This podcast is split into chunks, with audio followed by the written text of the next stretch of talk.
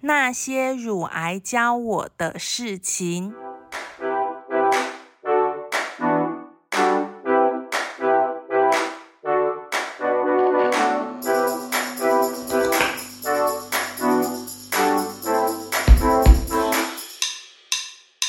Hello，各位朋友，大家好，我是阿咪，欢迎大家来到那些乳癌教我的事情。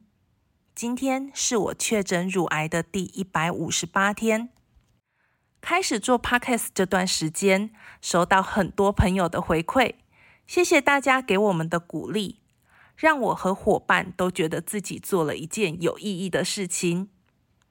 也有朋友因为我生病的关系，安排了乳房相关的检查，希望大家都能更爱自己一点。哦，对了，在这里工商一下。如果你符合以下两种条件其中一项，也可以参加每两年一次政府免费补助的乳房筛检。第一种是四十五到六十九岁的妇女，第二种是四十到四十四岁且二等血亲曾经罹患过乳癌的妇女。那什么是二等血亲？就是你的父母、祖父母跟兄弟姐妹，如果他们罹患过乳癌，你也都可以参加。政府补助的乳癌筛检，那刚刚查资料的时候，发现这笔款项是烟品健康福利捐支应的哦，提供给大家参考。那如果你和我一样不符合以上两种状况，但发现乳房有异常，譬如说像我一样内衣有血或是有硬块，也要马上就医哦。上一次跟大家讲到我被宣判离癌的过程，那那一天呢，走出诊所以后，就一个人在台南街头游荡，千头万绪的，其实很难接受这个事实。大概问了一百次，为什么是我？茫茫然的，我该怎么告诉我爸妈我得到乳癌？那一个晚上很彷徨，很无助。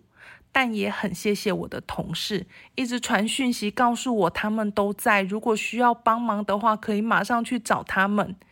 那生病前呢，我是一个非常害怕麻烦别人的人。但那个晚上，我真心感谢所有愿意被我麻烦的人，不管是告诉我不用担心钱的同事，或是早早就帮我起准备好祈福手链的朋友。又或者是帮我分析要不要冻卵的室友，都让那时候的我觉得很温暖。在我冷静一个晚上以后啊，我就决定要回高雄接受治疗。一方面是离家很近，那一方面是高雄就是我熟悉的环境。那开始就检视自己的医疗保险，那也开始思考要不要留职停薪。哦，那在这里跟大家分享一下，如果你有医疗险的，可以检视一下实支实付这个部分是不是够用。那在我的疗程里面，我觉得实支实付真的是帮了大忙吼。好，那呃，就在我决定要回高雄之后啊，两天内。四面八方的关心，吼，就如潮水一般涌来。那我手上大概有全高雄所有知名乳癌权威的名单，循着这些权威名单，我又去咨询了第二意见，得到的结果大概跟台南医师差不多。那么接下来就是决定要在哪开刀了。台湾有一句俗话说：“新生恩，猪狼后。”那面对这一连串的名单，其实我不知道该怎么办。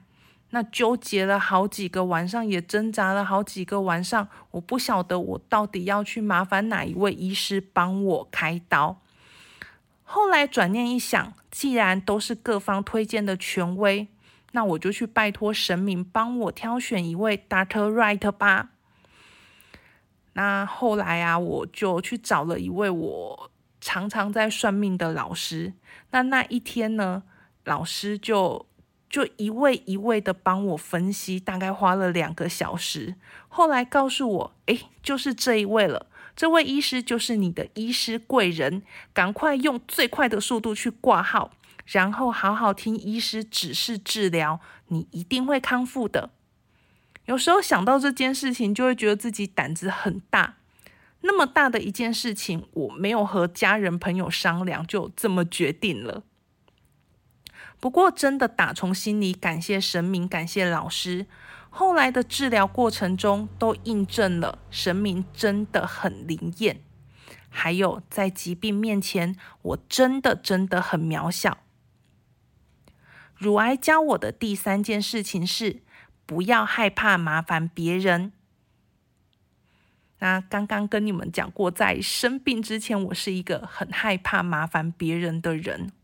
好关系是麻烦出来。这本书里面讲到，觉得开口请人帮忙很厚脸皮，往往是自己的内心戏，别人根本不这么想，反而可能很高兴，认为你看得起他，肯定他有能力帮忙。心理学里面呢，有一个效应叫做富兰克林效应。它里面大概是说，帮过你一次忙的人，会比那些帮助过你的人更愿意再帮你一次。换句话说，要让某个人喜欢你，就请对方帮你一个忙。在我生病的过程里，麻烦了很多人，也谢谢愿愿意被我麻烦的这些人哦。他们让我在过程里面少走了很多冤枉路，然后知道我自己值得。那些乳癌教我的事情，今天就到这。如果想知道我咨询了哪一位神明，或是想知道我的医生贵人是谁，欢迎私讯询问哦。我们下次再见。那些乳癌教我的事情。